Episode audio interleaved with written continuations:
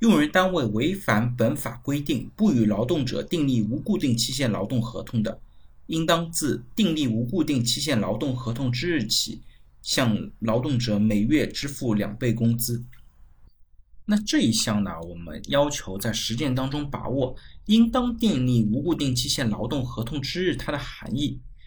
第一种呢，就是劳动者已经在这家用人单位连续工作了满十年了，他之后的次日就是这一天的开始。第二种呢，就是劳动者在同一用人单位连续工作十年，且距法定退休年龄不足十年的情况下，用人单位呢初次实行劳动合同制度，或者呢国有企业改制重订劳动合同的。之日从那天之后开始。第三个呢，就是劳动者和用人单位连续已经订立了两次的固定期限劳动合同，且劳动者没有本法相关的可以解除劳动合同的情形。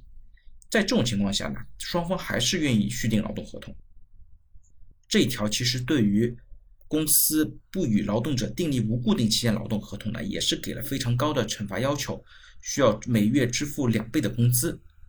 因此呢。就是强制的要求用人单位跟劳动者该签无固定期限劳动合同的，就必须要签无固定期限劳动合同，也是从另一个角度上更好的保护了劳动者的权益。